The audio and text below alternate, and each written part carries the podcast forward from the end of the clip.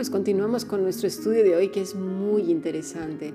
Estamos hablando de cómo amar a nuestro Señor con esa libertad con que Cristo nos ha hecho libres. Porque el religioso y el laxo justifican lo que les conviene, ¿verdad, pastor? Eso es el problema, esa justificación que es delante de los hombres, pero no delante de Dios. La Biblia nos dice, justificados pues por la fe, tenemos paz para con Dios por medio de nuestro Señor Jesucristo. Él es nuestra justicia, Él es el centro de nuestra espiritualidad, de nuestra salvación. Es Cristo. Y amar a Cristo hace que nuestras vidas cambien. Yo le tengo una pregunta, pastor. Eh, Jesús, ¿realmente con quién se enfrentó más? ¿Con los laxos o con los religiosos? Es una pregunta fácil de responder. Y vemos que sus palabras hacia los religiosos, fariseos en particular, pero también los mismos escribas, eh, los doctores de la ley, sus palabras fueron muy fuertes, extremadamente fuertes. Y creo que tenía una razón muy, muy, muy sencilla. La palabra de su padre, la palabra de Dios había sido pisoteada por culpa de la tradición de esos hombres.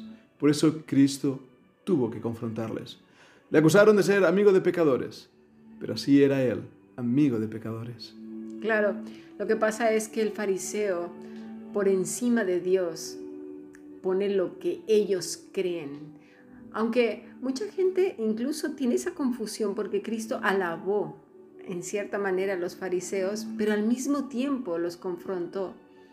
¿Qué era? ¿Por qué hay esto? ¿no? Esta lucha que dicen, bueno, por un lado les está llamando la atención y por el otro lado les está, este, les alaba. ¿Será el celo? Creo que había dos cosas en ellos, porque el mismo Señor Jesucristo dijo, haced lo que os dicen, pero no lo que ellos hacen. Eso, era la hipocresía del fariseo, que no solamente se siente autojustificado en sí mismo, sino que pone cargas en los demás. Pero ellos conocían la ley y conocían la palabra de Dios, conocían la Torá, escrita por Dios mismo. Y el Señor Jesucristo honraba la palabra de Dios. Cuando un fariseo hablaba la palabra de Dios, Cristo nunca hubiera estado en contra de eso. Ese es el celo que ellos tenían. Y lo vemos en el mismo Pablo, que era celoso de la ley. Bien, así quisiera el Señor que nuestro corazón fuera celoso de su palabra y celoso de vivirla en nuestros corazones pero vivirla en esa libertad. Claro, porque el religioso actual no es que conozca la escritura, la desconoce. Y es lo que también el Señor llama la atención. Ni entran ni dejan entrar. Y el problema es que ni entran ellos ni dejan entrar a sus propias familias, a sus esposas, esposos e hijos.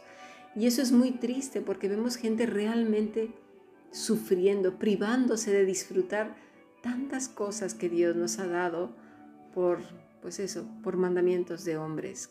Entonces, por lo menos los fariseos, en cierta manera, como dice el, Señor Jesucristo, conocían las escrituras y tenían un celo por, la, por ellas. Pero el religioso actual desconoce la escritura y encima dice, sí, pero, pero yo hago esto. ¿Sí? sí, pero yo lo hago así. Es decir, ponen por encima de Dios, de la escritura, lo que ellos creen. ¿No? ¿Y cómo interpretan? Porque mira, en el primer podcast hemos leído ese pasaje que ellos se autojustificaban en cuanto al cuidado con los padres. Hmm. Había un mandamiento directo de la responsabilidad y ellos decían, Corbán, todo lo que yo dedico a Dios no lo puedo dar a mis padres. Ese es lo que hace, es el patrón de comportamiento de una persona religiosa. No conoce la palabra de Dios, sino la interpretación que lo le religioso, dar, eso es que le quiere dar. Para su conveniencia. Así que, ¿cómo, ¿cómo amarán estos niños, estas esposas, esposos de religiosos, una iglesia que además está eh, ahogada por un religioso? ¿Cómo amar a Cristo con esa libertad? Es imposible, ¿sí? El problema es que no gozan de la vida ni dejan gozar a los suyos. Dice eh, la escritura, ¿no? Amarás al Señor de todo tu corazón Pastor, ¿nos puede explicar qué quiere decir con corazón? Eso es muy importante de entender, porque la palabra mismo no responde. Ah, ya hemos visto esta palabra en anteriores ocasiones, la palabra en hebreo es lebab.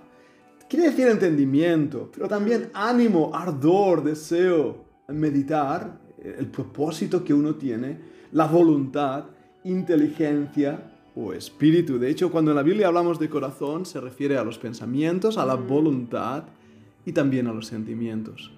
Dios quiere que el motivo, el motor de nuestra vida cristiana sea realmente ese amor genuino hacia el Señor, ese entenderle, porque tenemos que comprenderle, tenemos que tener esa meditación y ese propósito que nos lleva a la acción, ese deseo.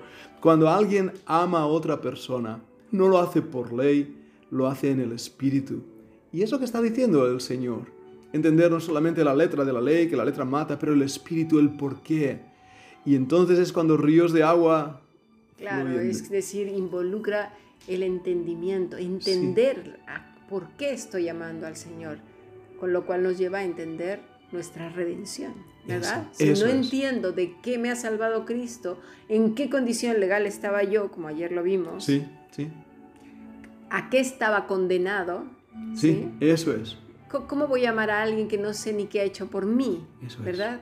Que no estoy apercibida de que puedo respirar gracias a Él, que, puedo levantarme gracias a que el mundo no está hecho un caos gracias a Él, ¿no? Eso es importantísimo, darnos cuenta de qué nos ha librado Dios. Y a veces el creyente lo olvida.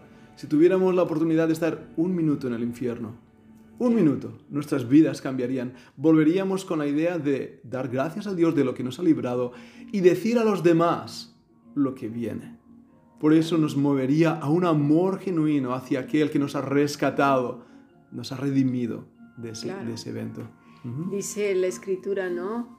Con toda tu alma, nefesh, con todo tu aliento, con todo tu deseo, ánima íntimo, vitalidad y anhelar, con lo cual, siendo inteligente, examinándolo todo, reteniendo lo bueno, conociendo a mi Salvador, por supuesto que le voy a amar, ¿verdad que sí? Claro. El salmo, recuerda ese salmo tan precioso que dice como el ciervo brama por las corrientes de las aguas, así clama por ti, oh Dios, el alma mía. Ese es el clamor, ese es el deseo, el vivir para Él, el, el, permanecer en su amor, el estar con Él. Eso es lo que nos empuja. No nos empuja una serie de ritos religiosos, sino esa comunión de amor íntimo. Y mientras más le conocemos, más le amamos. Y algo muy importante que ya se ha repetido más de una vez, no se trata de hacer. el, el, hacer es el religioso. Sí, sí. Se trata de ser. Sí. Eso es muy importante. Recordemos, el, religioso siempre te va a pedir hacer. El ser conlleva a vivir apegado a Cristo. y como resultado de vivir apegado a Él, entonces se produce fruto. Eso es. No haces el fruto. El, el pámpano no fabrica el fruto, no se pone ahí a hacer el fruto y fabricarlo y ser hipócrita. Es la savia, es el Espíritu Santo que fluye en ese pámpano y como resultado van brotando ese fruto que es a su vez resultado de esa savia, no de que el pámpano haya hecho algo, está siendo apegado a la vida verdadera, a que sí. Y en este ejemplo tan bueno que hemos visto ya también en otros podcasts, vemos la naturalidad de la vida cristiana. No es forzado, es al contrario un gozo tremendo que fluye de la cruz del Calvario, mm. que fluye de la comunión cercana con nuestro Señor y Salvador entonces no, no, hay una fuerza ahí para intentar, no, sale de una manera natural, espontánea en la vida del creyente. Con lo cual, pastor, yo creo que nos vamos a quedar quizás con a lo mejor empezar a practicar trocito a trocito. No se trata de hacernos maestros y presumir cuántos cursos o cuántos doctorados o cuántas licenciaturas en teología tenemos, porque de qué nos sirve decir que le amamos si de corazón, como dice el mismo Señor, estamos lejos. Más vale comprender qué es amar a Dios y entonces estar apercibidos, ¿verdad? En cada respuesta de la vida. si ahora viene alguien y me agrede y yo ya he meditado en que he decidido amar al Señor con todo mi corazón, entonces antes de explotar pensaré, a ver, calma, ¿podré responder conforme al amor de Dios? O seguiré siendo la misma persona que era antes. Fíjate en el versículo que hemos leído al principio. Este pueblo de labios me honra, pero su corazón está lejos de mí. Uno puede tener el conocimiento académico incluso de la Biblia y conocer versículos de memoria, pero si su corazón está lejos del Señor, solo son los labios lo que le honran. Exactamente, es de la religiosidad de nuestros tiempos. Y algo muy interesante es que el Señor está al venir. Sí, sí. ¿Cómo nos hallará? Dice en Mateo 24 nuestro mismo Salvador. Y es ahí la sorpresa que vamos a ver. Ajá. Dice, mas como en los días de Noé, así será la venida del Hijo del Hombre. Porque como en los días antes del diluvio estaban comiendo, bebiendo, casándose y dándose en casamiento hasta el día en que Noé entró en el arca, y no entendieron hasta que vino el diluvio y se los llevó a todos. Así será también la venida del Hijo del Hombre. Como en los días de Noé, ¿cuántas advertencias se nos han dado?